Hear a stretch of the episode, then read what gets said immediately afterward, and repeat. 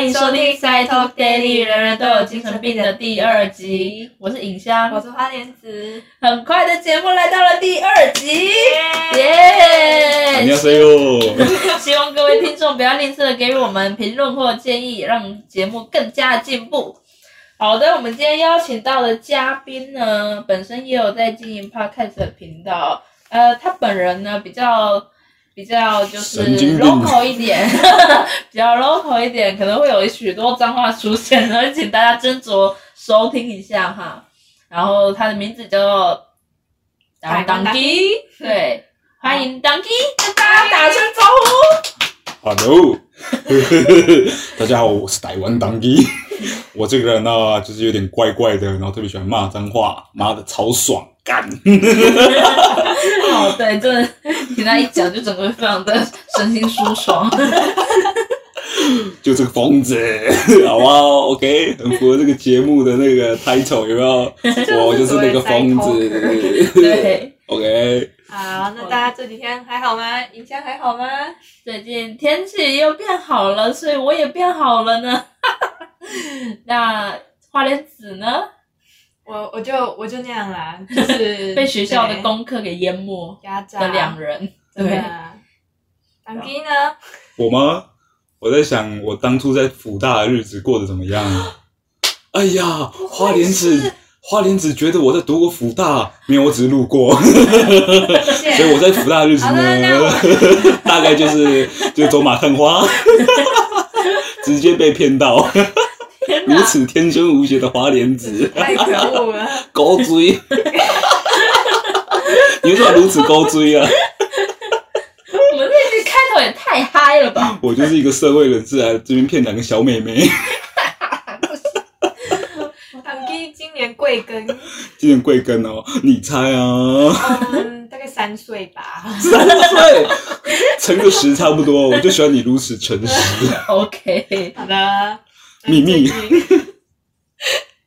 这开头不告诉你，不告诉你。好啦，你最近还好吗？最近你看我的眼神，应该就知道，如此真诚，就是没睡好过过得蛮爽的。我以为是没睡好，没有，觉得每天都在嗨，没睡，很爽。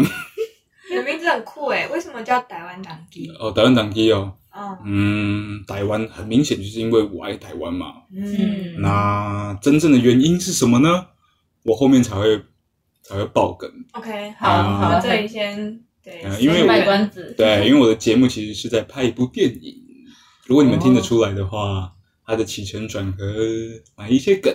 那总之呢，我是走一个电影的架构，然后就不要拖你们节目宣传了。那 那为什么叫当机呢？那就是另外一个秘密啦。那表面的原因是，当机它是神明要跟人类沟通的一个媒介。嗯那不过我没这么伟大，我则是希望这个社会可以有一个平行对等的沟通，然后大家放下成见，以一个理性的沟通方式来代替冲突，所以我叫做当机，也就是说，希望大家可以和平共存，好好沟通，就是这样，所以叫当机。哇，很赞，非常棒，留下呢，非常有特色，个人的想法。没错，这个对很棒，超帅，又被自己我应该帅到，you know，我真是惭愧啊！哇，你们要检讨，没有啦，你们的议题也超有意义的，好不好？哎呀。 OK，好，那我们进入今天的来宾故事分享。好的，네 알겠습니다.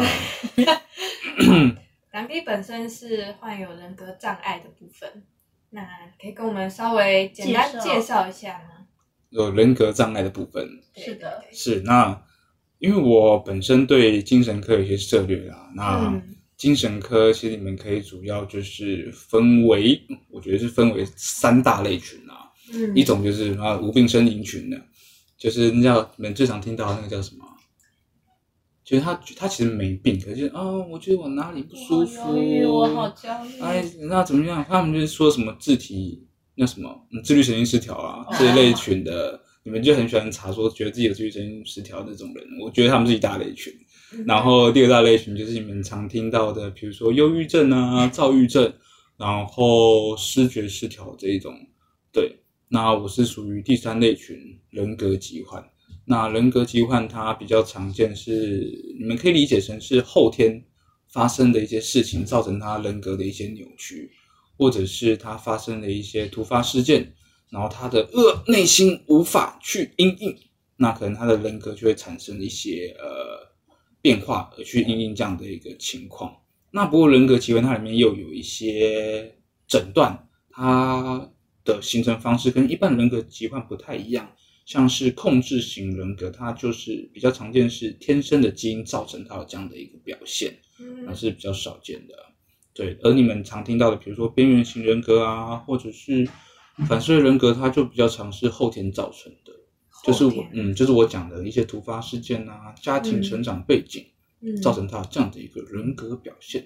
对，那人格疾患，如果你们要我去形容说到底什么是人格疾患？啊，就是个性有点急掰的人们啊，大概是这样，就是他们个性有点问题，你会觉得跟他们相处起来有点痛苦，那就是人格疾患啊。哎呀，可以这样理解，反正就是个性有问题啊，这样。嗯，跟你相处下来，我觉得不会啊。啊，真的哦，如我就我就是如此可爱，对不对？如此的对，但是你们可以去稍微的研究我一下，就是。我是其我是属于某一种人格疾患，那这是我是节目很后面才会跟大家报的一个梗。对啊，我是人格疾患，但是是哪一种呢？我想要大家自己去查资料，自己去看了。哦，哎呀，这关子真的卖的很多。对啊，我最喜欢卖关子跟买梗了，这样我的电影才能演下去。You know？可以，我有个架构。哎呀。诶，唐毅很特别，之前在精神病院担任过护理师。对啊，也做过，没有啦，没有，我是逃出来的，以工作人员的身份逃出来。对啊。那你有接触过什么样的特殊的案例吗？嗯，应该说我你们听过的疾病的精神科诊断，我大部分都遇过。嗯，那我就分享一个最特别的案子好了。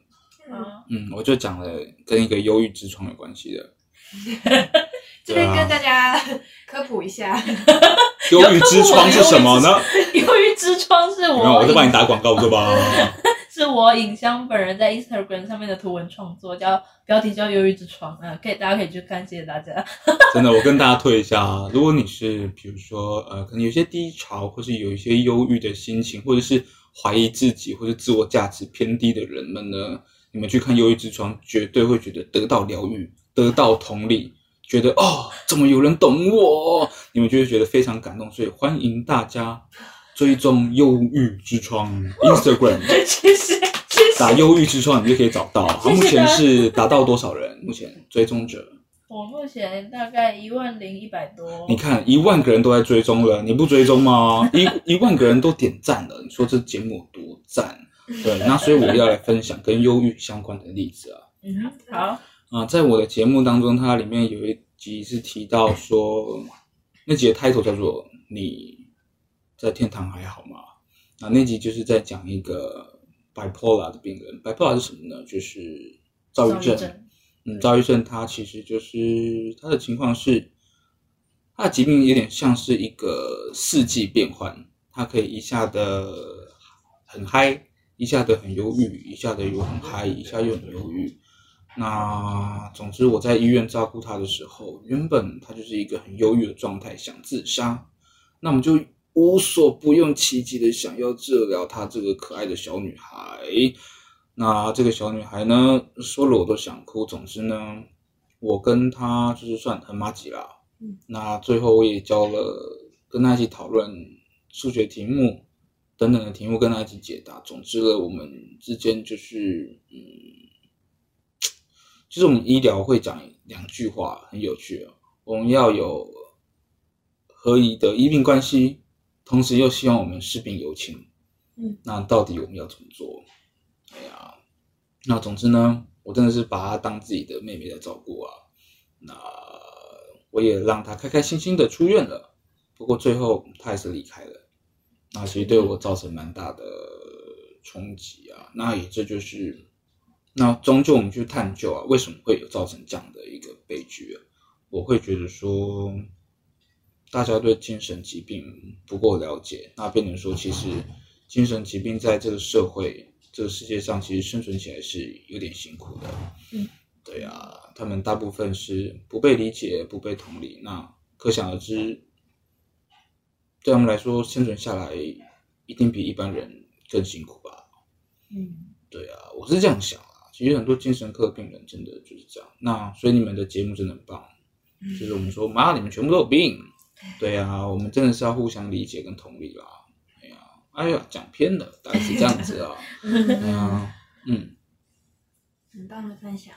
那关于我们回到你的人格疾患上面的话，那你在这个疾患的过程，你有接受过什么样的治疗吗？嗯，应该说人格疾患，它其实大部分嗯很多我们在我们看到比较常需要治疗的人格疾患，其实大部分是边缘型人格。嗯那为什么他们会需要被治疗呢？其实也并不是因为他边缘型人格本身的这个诊断，嗯而是边缘型人格它其实很常会跟一两种诊断绑在一起。边缘型人格很容易混杂着忧郁症跟 bipolar，就是我刚刚讲的躁郁症。他们通常是因为忧郁的症状跟躁郁症的症状而住院，而我们会去针对他们这样子忧郁或是躁郁的情况去治疗。那不然，其实平常的人格疾患，他们就生存在你的生活周遭，他们不一定会住院。应该说，他们不会让自己住院，因为通常人格疾患都非常的狡猾、奸诈、聪明，他们会让他们身边的人很痛苦，然后他们自己不会住院，自己不会发病。对啊，那边缘型人格为什么会住院呢？为什么会忧郁呢？因为他们通常是人格疾患里面算是比较有良心的一种类群啊。嗯，我们去精神病院看，你们去看，哇靠，真的会住院的那些病人，他们可能看起来发疯的很可怕，可当他们疾病被控制下来的时候，你会发现他们一个比一个善良。就是我想说的，就是你们去，你们不要去怕精神病院，因为里面的病人一个比一个善良。嗯那又回到你刚刚问的问题啊，人格疾患我治疗吗？嗯，没有。对啊，就是人格疾患大部分比较不会偏向是药物治疗，嗯而是比如说一些认知行为治疗啊、精神分析，有的没的，就是比较偏向是嗯智商类的治疗啦。嗯对对对对，可能比较不会偏药物。所以这也算是一种有诊断出来，但是你不需不用透过药物去治疗的一种。对，那还有就是回到一个就是嗯需不需要治疗？嗯嗯，对对对对对。如果我就是可以一直很狡诈狡猾的活的活下去，好像也还好。对啊，就是一个几百人。对啊，身为一个几百人也是蛮自豪的。对啊，那人格疾患有曾经带给你什么样的困扰过吗？嗯，困扰，我是觉得有。嗯，啊，这个是讲的可能会哭出来啊。今天不走心。对啊，就是人格疾患，其实其实人格人格疾患其实常常会出现的一个问题，就是他们通常啊，大部分的人格疾患，他们对于人际关系的安全感是偏低的。嗯，所以像比如说我今天跟朋友之间，我会可能会容易担心说，哎，我朋友会不会不理我了，会不会做了什么，而他们就不想理我。那人格习惯也很常见，就是他们认为就是人与人之间常常是建立在一些比如说利益。或是一些对等利用的价值等等的一些关系，或者是比如说哦，我先要跟你建立关系，我一定要带你给你什么好处。我今天你想跟我跟我建立关系，是不是我也应该就是你应该要给我一些好处等等的，或是我今天在你身上看到什么价值，我跟你建立关系。那所以你们就会刚刚说，就人格机关，他们对于那种人际关系常常就建立在价值跟利用上面，所以同时他们其实对于人际关系也是比较没有安全感。那我的痛苦就是我对人际关系也没有安全感。嗯那我觉得这是最主要的痛苦啦，就是我对人际关系很没有安全感，这是我最大的痛苦。这样子，人际关系，嗯，也常常不知道怎么做。对啊，那有没有遇到让你就是稍微几个让你有有办法去忘记这些感觉的朋友，或是一段关系？嗯，我直接跟你们分享好了。好啊，我最近才问我爸妈一件事情，嗯就是因为我的人生最近发生一些巨变，我的个性有很大的转变，所以我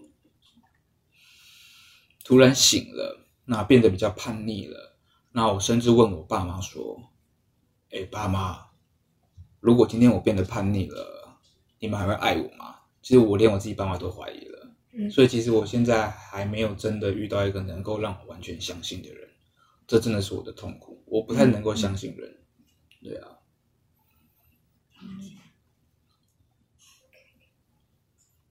我觉得我把这这个节目 讲的好感人哦。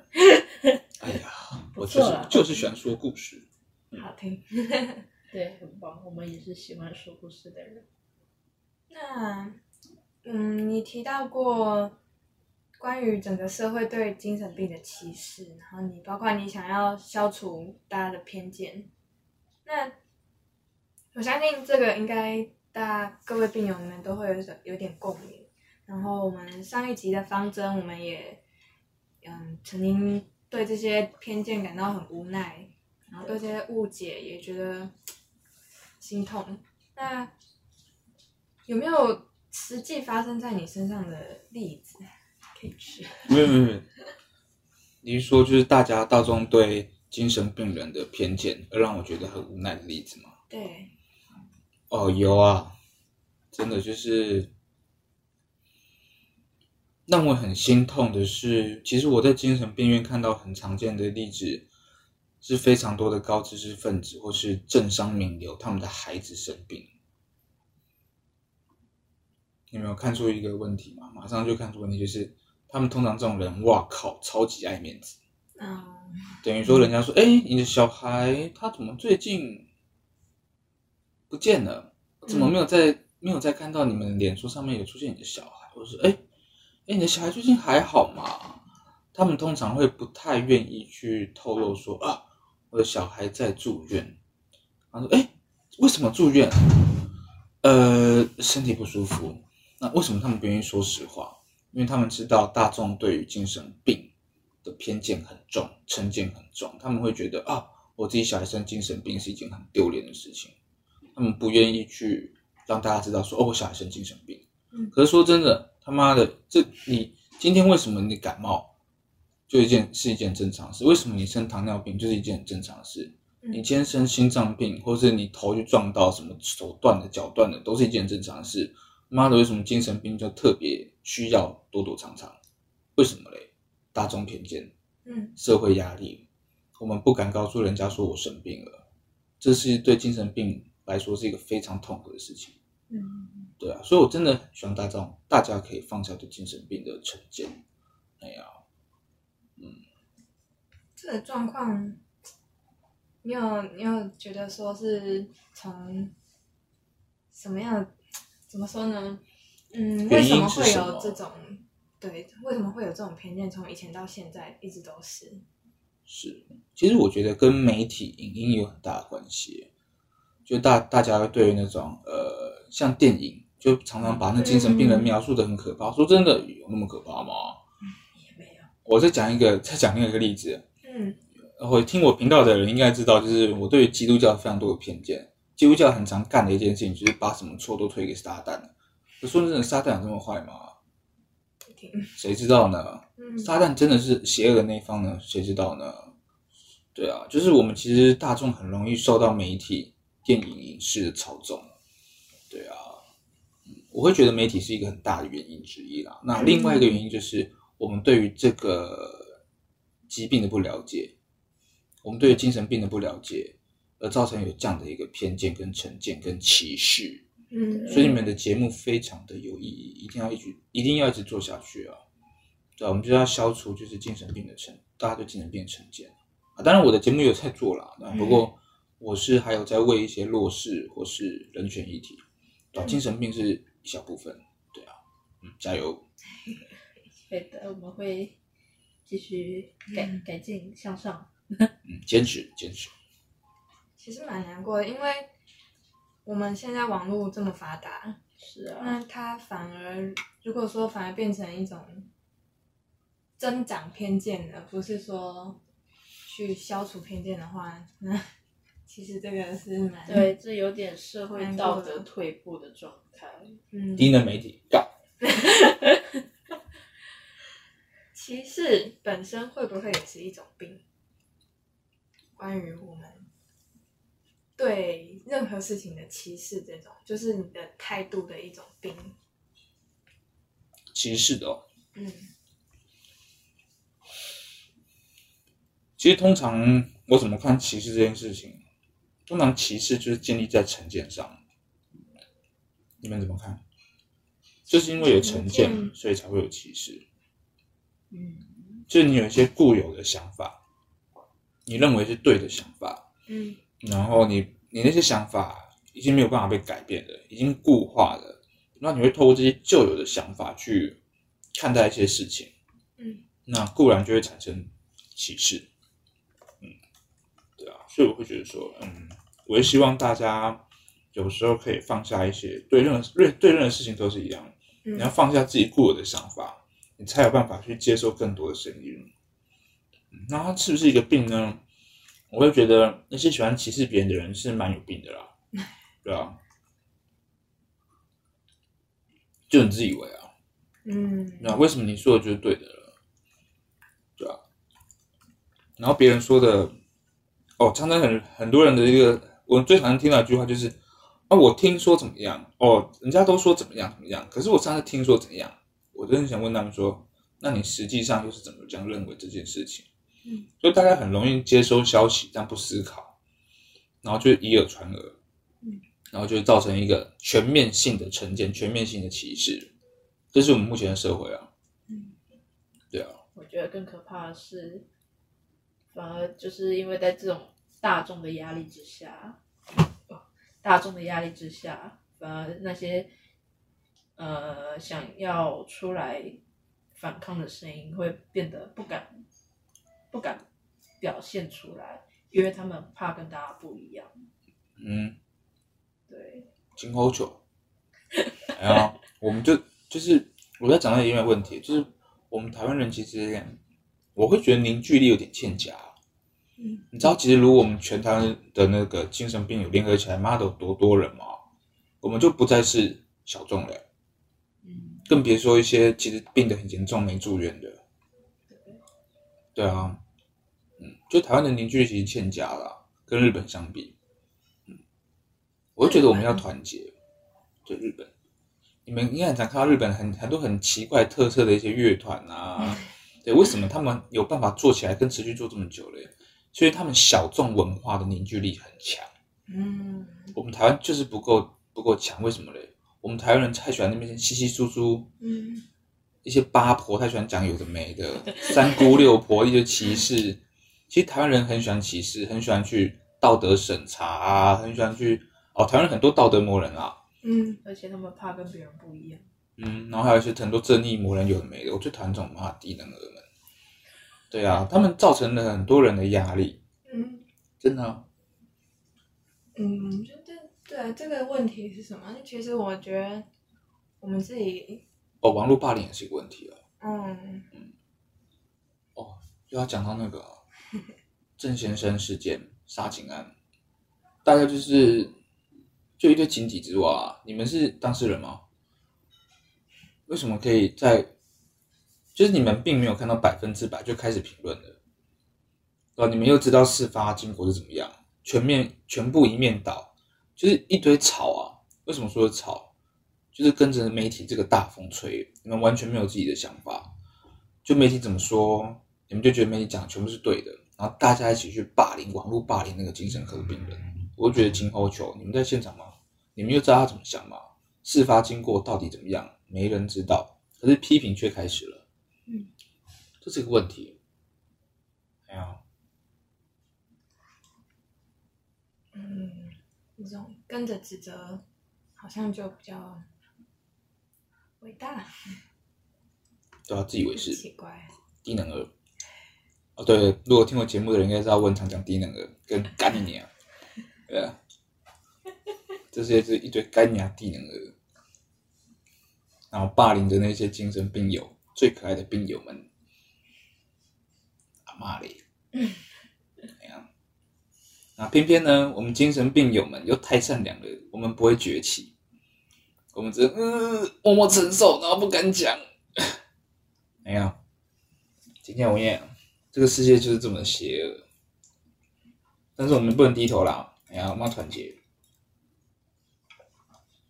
你接触的病患的年龄层有一定吗？还是说各个阶层都有？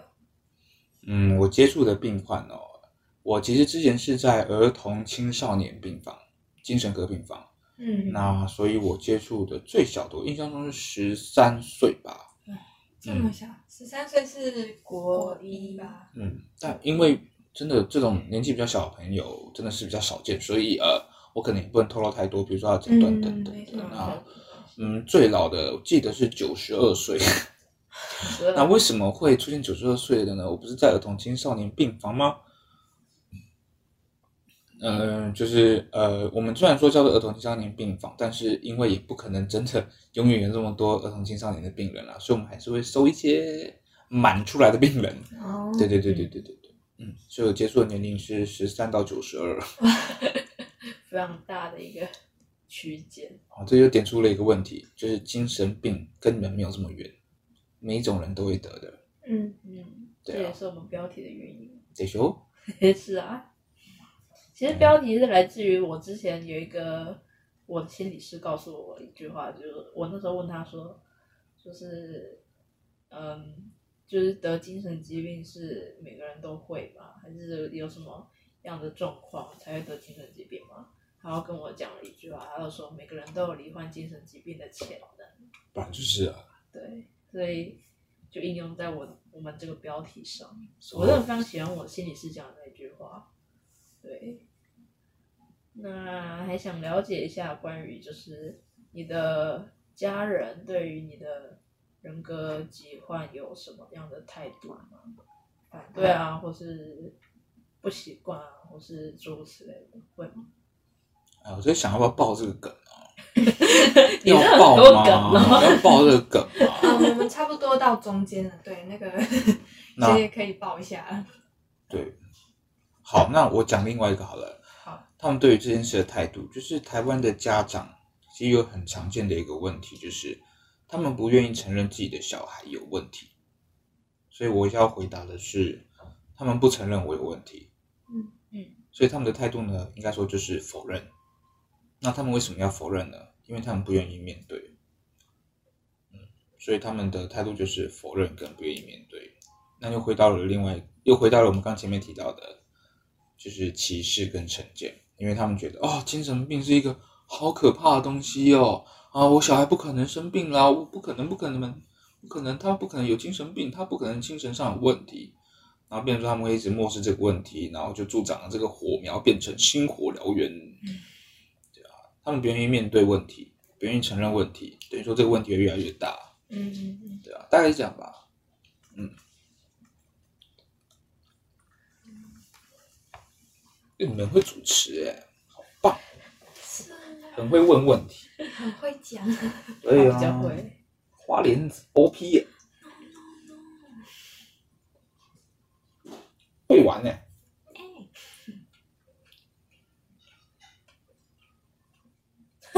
Sure，不要啦，我觉得这个还是可以提，就是嗯，因为上一集方针的部分也有提到。方针？方针上一集的嘉宾对，嗯，就是关于轻生这个议题，轻生哦，是就是我们想要了解，就是嗯，我们先聊聊你觉得轻生这个看法轻声哦。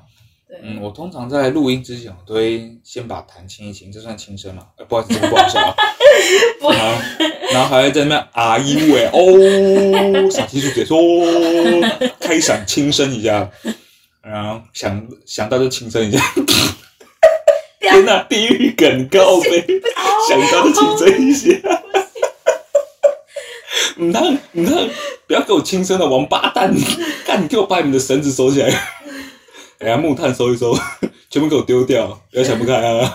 你没看我在逗你们笑吗？看来轻生你们疯了。对于轻生的看法啊，是其实我们精神科对于轻生有一个比较小众的看法，小众，嗯，可能不是每个人都听过的看法，就是当一个人他决定，毅然决然决定要死的那个 moment，他其实那个状态是一个非常亢奋的一个呃类似呃思觉失调的一个状态。不管你是一般人，比如说人格疾患的人，或者是你先突然受到重创，你突然想自杀，或者是今天你是忧郁症、躁郁症，当你确定妈的我死意已决，我就是要他妈死的那种状态，他的精神状态其实是类似于思觉失调的那种状态。那为什么呢？他就是整他的内分泌整个量都冲到最高，等于说他完全失去判断能力。那为什么会讲呢？情绪造成的。那也等于说，其实你们如果今天现在这个 moment 你想自杀，其实情绪要你自杀，并不是你想自杀。我们人有身心灵，其实是你的心要你自杀，可是你的人、你的身体、你的灵，其实妈的不想死，你只是受情绪操控。你的大脑、你的蜥蜴脑要你死，对啊，但我们不能被情绪打倒啦，所以我们要战胜情绪，千万不要轻生哦。给自己多一天时间，嗯，要活到明天啊，各位，OK，啊，明天起床记得听导演党题啊，怒打广告超爽，哎呀，我觉得他你讲的真的是非常有感，因为每次只要我一就是那个色彩的那个意念一跳出来的时候，叮咚，就有一种就是完全我不会讲欸，无法思考，被对，控制，对，完全没办法控制，就是啊，就是你的心在扰乱你，you know，可是你的人跟你的灵还想继续活着啊，对。你，这样就为了一个声音，然后想去死了，超级不值得。明明就是要，明明就是少数要服从多数，靠，你就听了那个少数的声音了。啊，你的身体其实不想，我相信你也有感觉，你的身体其实不想，是，你的灵魂，他虽然受伤了，可是他，我相信他还是想活下去。嗯，哎呀，对，这也是我一直怀忧郁之床的原因。嗯，对啊，嗯，我想问一个，像比如说，嗯，好几次有念头，以前我看过不止一个朋友，你们可能会在脸书啊，或是你们的社群网站上面会抛出一个贴文，可能是道别，可能是突然一段话，那你这个算一个求救吗？或是算吧。说，我觉得这任何一点讯息透露出来都是一种嗯。求救，不管他本人有没有意识到他在求救，但是我觉得他愿意发出一点讯息，这本身就是一种求生本能。嗯，对，因为实际上我觉得非常有感的是，那时候我我曾经有就是跳楼的经验，但是在坠落的那个过程，它是一种怎么敢讲？你会觉得时间感变得非常的长。然嗯，后脑中晃过去的就一句话，就是我想活着，你的灵魂在跟你说话，你有注意到吗？这就是灵魂在跟我对话的感觉。是啊，哦，好哦，我现在了解了。嗯。对，其实我们声，我们人是会有很多声音的，就是我会这样看呢、就如果你去用显微镜看自己的，比如说你的皮肤细胞，去看你的嗅觉细胞，你会发现它们其实有各自的灵魂的，它们是有各自的独自意识，所以我会把它用我们冥想来看，它是一种身体觉受，就是你的身体还有一些身体暗示，所以其实我们身体是有自己的一个意识跟声音，所以我把它看成是身身心灵身的部分。那还有灵，灵的话就比较玄了。那你们可以说是一些灵性、灵魂，然后你心脏跳动的原因。嗯，那我们身体就是主要这三个声音，就是不要千万的不要去只听你的心怎么想，其实心是最容易浮动的一个东西。你们千万不要去相信这个最不稳定的东西。我们心为什么最容易浮动？哦，我今天心情不好，哦，突然下一秒又好了。哦，我先喜欢谁，明天又不喜欢谁了。我突然想吃吐司，突然又不想吃了。我们的心就是如此浮动，所以我们不能轻，我们不能轻易的相信自己的心情，虽然不能太容易跟着心情走，我们可以试着去观察自己身体的感觉，身体传递给我们的讯息，还有我的心灵，我的灵魂是怎么样想。哎呀，所以灵魂灵性成长，你们可以试着去经营。那怎么经营呢？听台湾讲的爽，打广告 超爽。置入性行销，当然喽，我就是个人格疾患大 PD，利用爆 哇！哎呀，对，那个我们精神科讲那个人格疾患就是叫 PD 啦，嗯就是 personality disorder。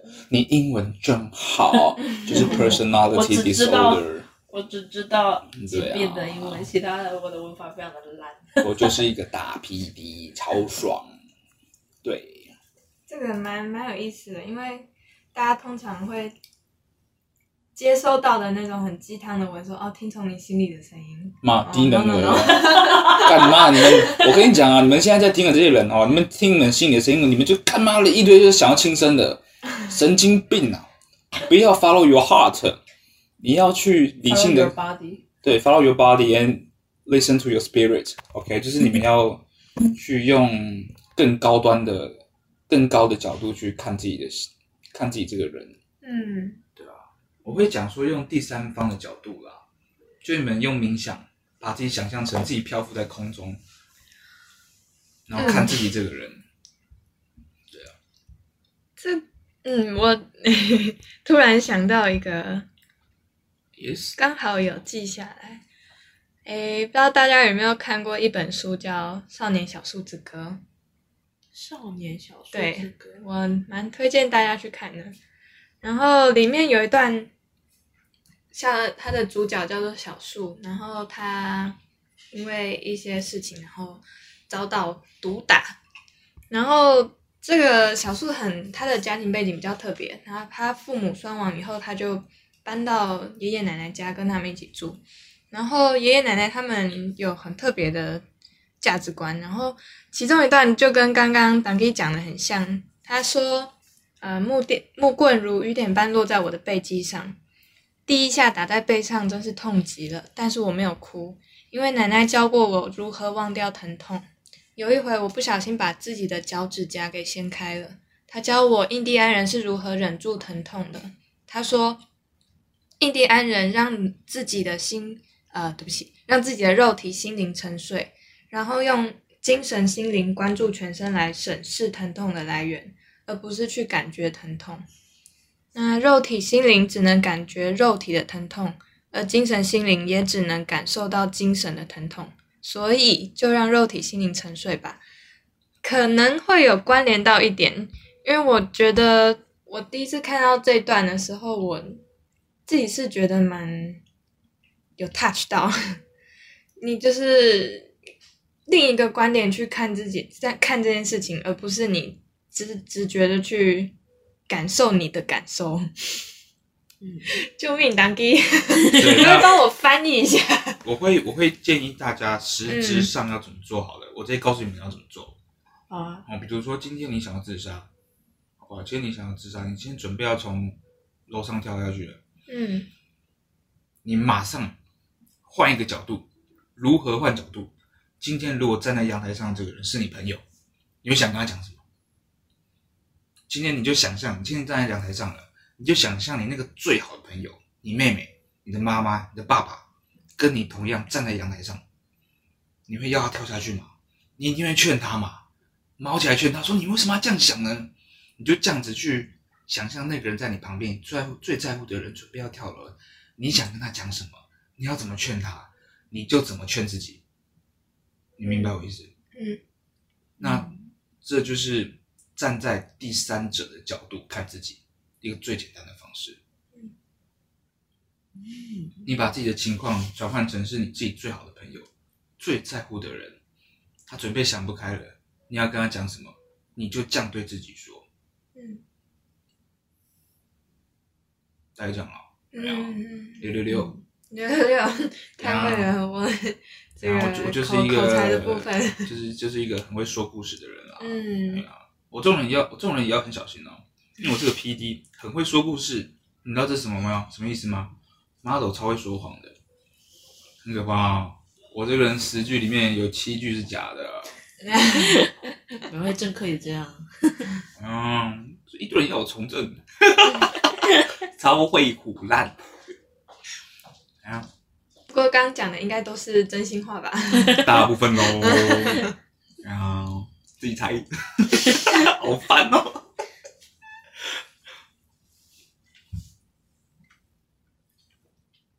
哦，对了，在嗯，虽然你说你没有特别去治疗你的人格疾患，但你有因为人格疾患去吃过服过药吗？嗯，没有哎、没有。哎呀啊，有有有有那个安眠药，所以你有失眠的问题。对啊，可是那是朋友拿给我的吧？嗯，对啊，那我前很久以前吧，在精神病院上班的时候，其实真的是承受蛮多压力的。那晚上真的睡不好，那所以有，然后我们因为护理人员，护理人员就是很常要换班，嗯嗯，一下大夜，一下小夜，一下白班的，所以其实我们护理人员很常有失眠的问题。所以那时候有吃安眠药，就印象中我吃过精神科相关的就是安眠药，嗯大概是这样。所以就是对我没有因为我是 PD 而去吃任何药物，对，就针对失眠而是安眠药而已，这样子。哦，对啊那会想要持续依赖这个安眠药来帮助睡眠吗？还是说还是会？哦，不会不会不会，不会啊就是千万我跟大家宣导一件事情哦，今天如果你有睡眠问题，那千万不要吃安眠药。嗯千万不要，你要去找到你失眠的原因。失眠一定有原因，太多了。要不是你身体的原因，比如说你刚才吃太油、吃太饱，或是你明明乳糖不耐症，你又要喝牛奶，啊，不然就是你可能承受了很多的压力，嗯，很多的焦虑，很多烦恼的事情，或是你正经历了什么样的伤痛，或者是你有 PTSD，你正经历了一些创伤，你挥之不去，等等，太多原因了。总之，失眠它是一个症状，我们要找出病因，把病因找出来处理掉，你就不会失眠了。不要一直吃安眠药，那治标不治本。那我这边有一个想问的，嗯，那精神症状有原因吗？精神症状有原因吗？还是他单纯就是嗯哼，内分泌问题？哦，你是说这不过这个有点复杂，你你想我不然我们针对其中一个好了，你觉得你要谈的哪一种精神病？因为我是有视觉失调嘛，但我大部分的症状是被控制妄想。嗯，那假如就被控制妄想这个状况，它发生一定会有它的原因吗？还是就单纯是因为内分泌？呃，这这其实就有影响到两块啊。我个人对于精神病的看法，我觉得你问的问题这个问题很好。那我们就以 right now 这个 moment 好了。right now 这个 moment，你会有这些我们精神科讲正性症状。嗯，你了解正性症状吗？嗯，我知道。对，正性症状就是你被控制妄想嘛。嗯它确实就是因为你的多巴胺过高，而造成你有这样的一个正性症状出现。那我们再回到你刚刚讲的，真的是单纯内分泌造成的吗？我会说不是，因为精神病它的发病原本就是有种种原因。第一个，你的潜在特质，就是比如说你可能基因就存在了精神病的因子，或是你的遗传让你特别容易生精神病。那第二个就是触发因素，就是你发发触发因素，就是你发生了什么事情，造成你生了这个精神病。啊，第三个就是生理的因素嘛，就是你的那个内分泌突然就当，突然就上来，多巴胺冲起来，可能是一些比如说你可能头壳撞到，或是你突然，或是有些人像是喝酒，可能造成一些器质性脑病变，也会出现一些精神病的症状，就是生理造成。OK，那我会说你的情况呢，我相信你一定有发生一些事情，你一定有发生一些事情，那这是我讲的触发因素。对，所以我会说，嗯，你说的都对，就是除了你的内分泌失调以外，一定也是有一些触发因素造成你得了这样的一个疾病。那就其实就是我们很笼统的讲法啦，会发病通常的原因超级复杂，也不是一个一两天一言一言两语可以说清楚的事情。这非常难。我们要精神分析，用什么弗洛伊德理论，有的没的去分析你这个人。不过通常这这个过程很长啦，对，通常要分析很长才会知道说哦，原来是因为当初发生的那些事情，也通常不会是一件事情，嗯通常是一连串的事情，长期的什么事情造成你有这样的一些症状，造成你这样的一个心理状态，而引发了你这样的一个内分泌失调。嗯对，所以我会说，呃，通常精神病的发病原因，我们我我个人的看法是，我觉得应该要去探究啦。那不过以目前的医疗环境，大家就是呃，就是给你吃药。哎呀，我会觉得应该要探究，因为我们要怎么解决问题？我们先承认问题，确定问题在哪，我们才有办法解决嘛，而不是就他妈一直吃药。嗯你懂我意思？哎呀，那这是目前台湾精神医疗缺乏的啦。那还有就是说，还有那个社区医疗嘛。不过之后可以再聊。对啊，嗯，你问的问题很好，对，就是通常发病的原因很复杂，不会只有一种原因。嗯，啊，不过我会跟大家说往前看啦。哎呀，我们一起看明天的太阳。如果我起得来的话啦，哎呀，我都睡蛮晚的，妈的超爽。对啊。那嗯，这边可能会问到比较私人的部分。哦，没问题啊。在你辞退你的护理师工作之后，你现在大部分都在做些什么？嗯，救济众生嘛。救济众生，悬壶济世。对啊，然后济公，对我做的事情可能跟济公有点像。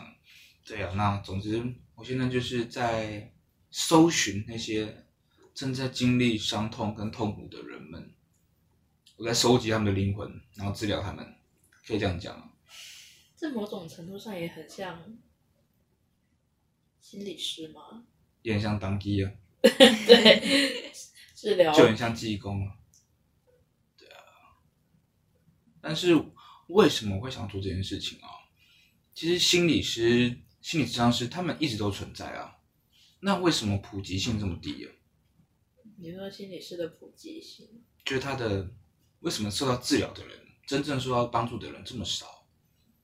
因为社会上还是存在的那些偏见，或是觉得去看心理师或是智商师去智商感觉自己就是有病，对根本就不想去了。还有就是，其实也不是每个人那么幸运可以有健保给付啦。哦，对，对，真的其实蛮贵的。贵那还有就是，并不是每个人都知道这个资源。还有就是你刚刚讲的，就是不是每个人都有勇气去看心理智商啊。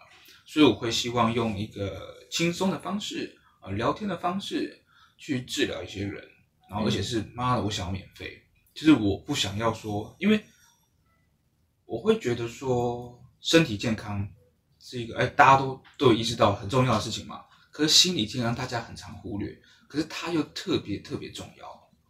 那我会希望，我会觉得说，这是作为人的一个基本，就是一个弗洛伊德的那个金字塔，你看过吗？马斯洛，嗯，还是马斯洛啊？马斯洛的金字塔，对对对对对需求，对对对对对对对，就马斯洛那个金字塔，身心理其实是最底下最基本的，可是大家却常常很忽略心理的部分。就我们那是做人生存最基本的一个元素，可是它为什么却变得是现在大众普遍的问题？为什么我们都达不到？其实我会觉得说，我希望大家心理可以都很健康，然后是一个免费的、很轻松的，可以达到一个心理健康的一个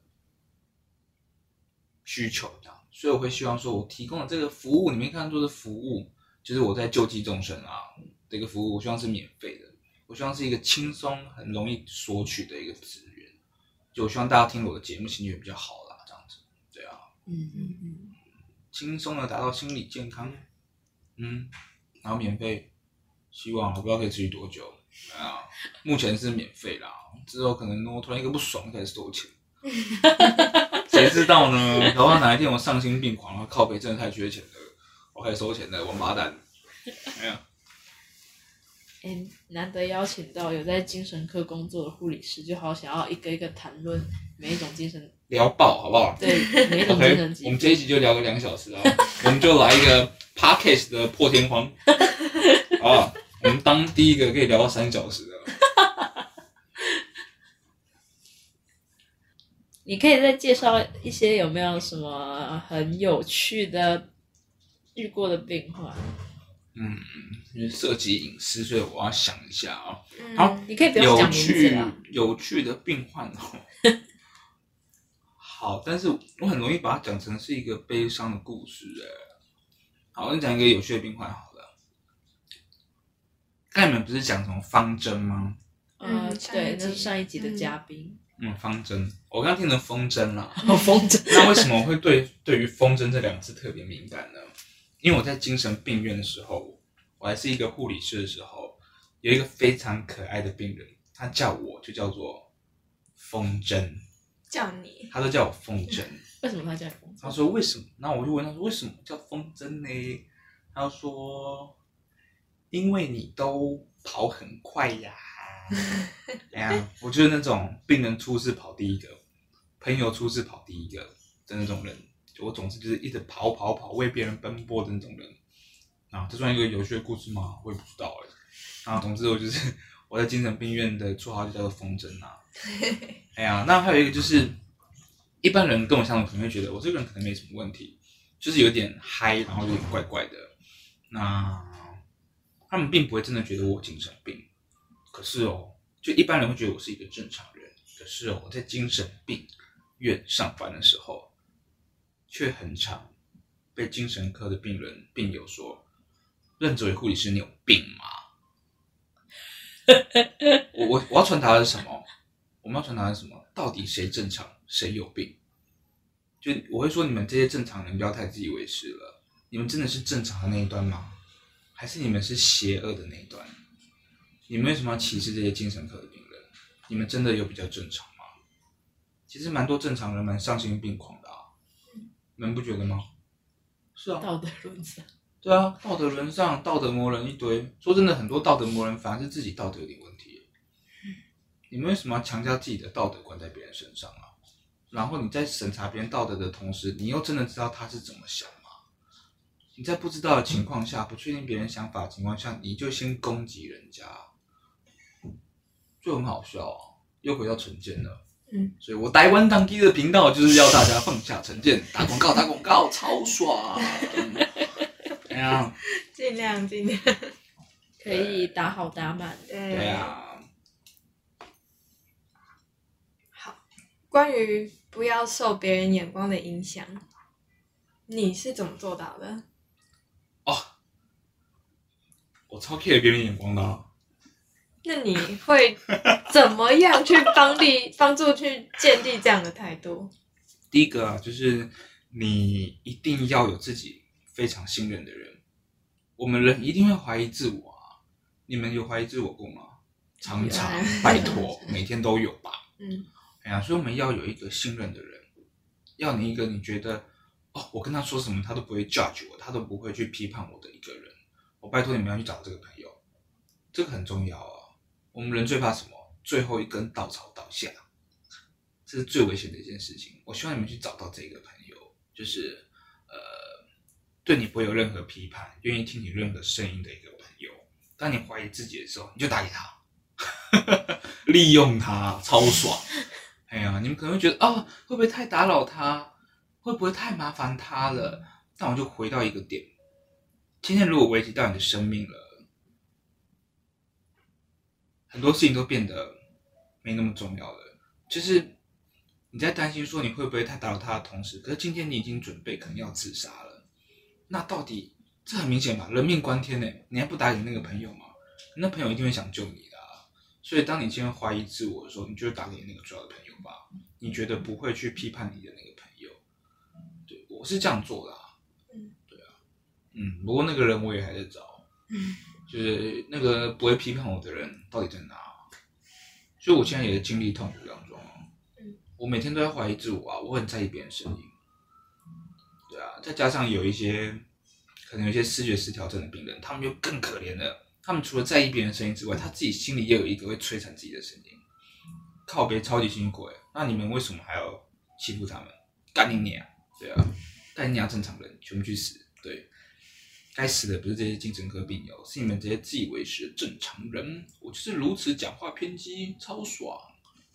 对，嗯，对啊，你们这些精神科病友，千万不能死哦，唔汤哦，全部给我去听台湾当机，工商攻起来，超级爽，再次恭喜。疯狂打广告业配，制度性行销。完了，你们这次播出，我流量会爆掉，好爽啊！哎呀，没关觉系得我们希望的，越多人关注越好。